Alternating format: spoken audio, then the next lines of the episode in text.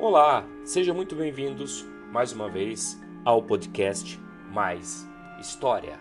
Aqui quem fala com vocês é o professor Luiz Fabiano, também conhecido como Lufa. Pessoal, hoje eu quero trazer para vocês aqui um assunto que é pouco conhecido na história do Brasil e que faz parte de um contexto maior, um contexto histórico mais amplo. Todos vocês com certeza já ouviram falar sobre o Quilombo dos Palmares, com certeza também já ouviram falar sobre o famoso Zumbi dos Palmares. Mas alguém aí, algum de vocês, já ouviu falar sobre o Acordo de Cucaú? Não? Pois é, vou apresentar para vocês então algumas características importantes do Acordo de Cucaú que faz parte do contexto histórico do Quilombo dos Palmares. Então, só para contextualizá-los, nós sabemos que o Quilombo dos Palmares foi um grande refúgio né, dos negros no Brasil durante todo o processo de escravidão aqui no Brasil, que durou por mais de 350 anos. Lembrando que o Quilombo dos Palmares, nós não estamos falando de apenas um lugar, nós estamos falando da junção de uma série de mocambos que foram construídos naquela região.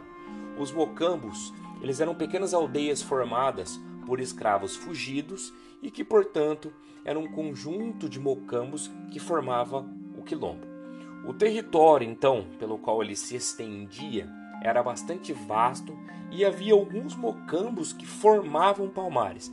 Dentre eles, nós temos o mocambo de Acotirene, o mocambo de Ozenga, o mocambo de Andalaricute e o mocambo do macaco, né?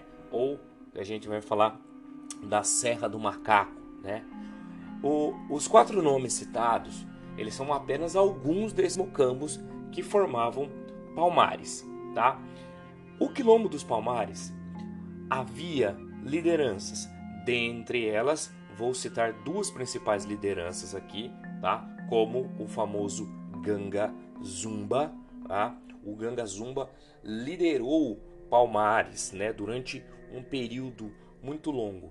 Esse líder que centralizava poderes políticos, militar e religioso, né? Ele também é, governava junto com um conselho de homens mais velhos, tá? Então ele não governava de forma absoluta, mas havia sim um conselho que auxiliava na administração e no cuidado dos quilombos, né? Só que o foco não é esse, né? O foco não é esse. O foco então é tratarmos sobre o Acordo de Cucaú, para deixar claro para os senhores que Cucaú é uma região, ok? Então, o que, que aconteceu? Se nós levarmos em consideração que o primeiro grande líder do Quilombo dos Palmares foi Ganga Zumba, né, que ele vai governar Palmares até 1678 e vai ser morto dois anos depois, né? Ele vai ser sucedido por Zumbi dos Palmares, que vai ser morto lá por volta do ano de 1695, tá? O Acordo de Cucaú, ele é um dos motivos que vai ocasionar, que vai gerar o fim do quilombo dos Palmares. Tá? O quilombo dos Palmares, então, ele vai ser destruído por uma expedição é, conduzida pelo bandeirante Domingos Jorge Velho.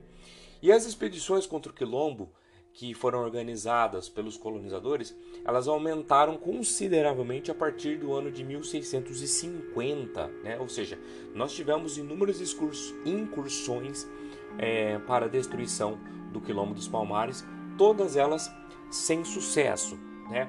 Até que vai acontecer um determinado fato que vai gerar um grande problema para a região. Num certo período de tempo, alguns membros da família de Gangazumba serão aprisionados por forças da coroa, né?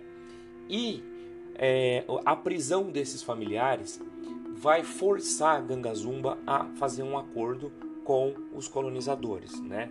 E isso, claro, que gerou algum conflito interno dentre os líderes da, do quilombo dos Palmares, né? E isso, é, essa prisão desses membros familiares, fez com que Gangazuba então assinasse um acordo, né? Dentro desse acordo, vou citar para vocês aqui. Nós temos todos aqueles que eram nascidos em Palmares, somente esses seriam considerados livres. Os escravos fugidos, fugidos para Palmares, deveriam ser entregues às autoridades da coroa portuguesa e seriam reescravizados. E aqueles que aceitassem o acordo deveriam se mudar para Cucaú, que era uma região que seria administrada pela coroa portuguesa, ou seja, os negros que aceitassem esse acordo deveriam ir para aquela região e ali ficariam sob a tutela da, do governo da coroa portuguesa. Tá? E não poderiam aceitar mais novos escravos fugidos e deveriam reconhecer a soberania do rei de Portugal e viver como seus súditos. É claro que para ter os seus membros familiares de volta, Gangazumba acabou aceitando essas imposições, o que gerou uma cisão dentro do grupo, pois foi neste exato momento que Zumbi, não aceitando o acordo de Cucaú, houve então um pequeno entreveiro entre eles ali e foram criados dois grupos. O grupo de Gangazumba foi para Cucaú e o grupo de Zumbi acabou ficando em Palmares, né? Então, a partir deste momento, nós temos essa cisão, o que vai gerar, de certa maneira, um enfraquecimento desse poder do quilombo dos Palmares, uma vez que agora nós temos dois grupos, né? É claro que lá em 1680, com a morte de Gangazumba, que muita gente atribui a morte de Gangazumba a Zumbi, de que foi Zumbi que o matou, que o Zumbi que o traiu, né? Nós não sabemos de fato o que aconteceu ali. Muito assim, provavelmente foi alguns dissidentes do próprio grupo de Gangazumba que também não teriam aceitado o, o acordo de Cucaú, que acabaram o envenenando. Então, ele falecendo no ano de 1680, todo o poder acabou se centralizando na figura de Zumbi dos Palmares, que passou a centralizar o poder político, militar e o poder religioso, né? E aí, gente, o resto nós já sabemos o que vai acontecer, né?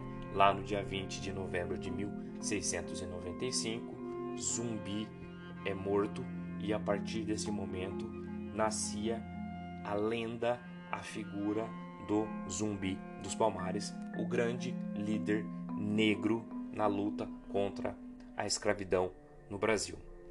Beleza? Espero que vocês tenham entendido o que foi o acordo de Cucaú, que infelizmente acabou gerando uma cisão que levaria ao fim do quilombo dos Palmares. O resto nós já sabemos que é história. Fica aqui o meu grande abraço e até mais. Fui!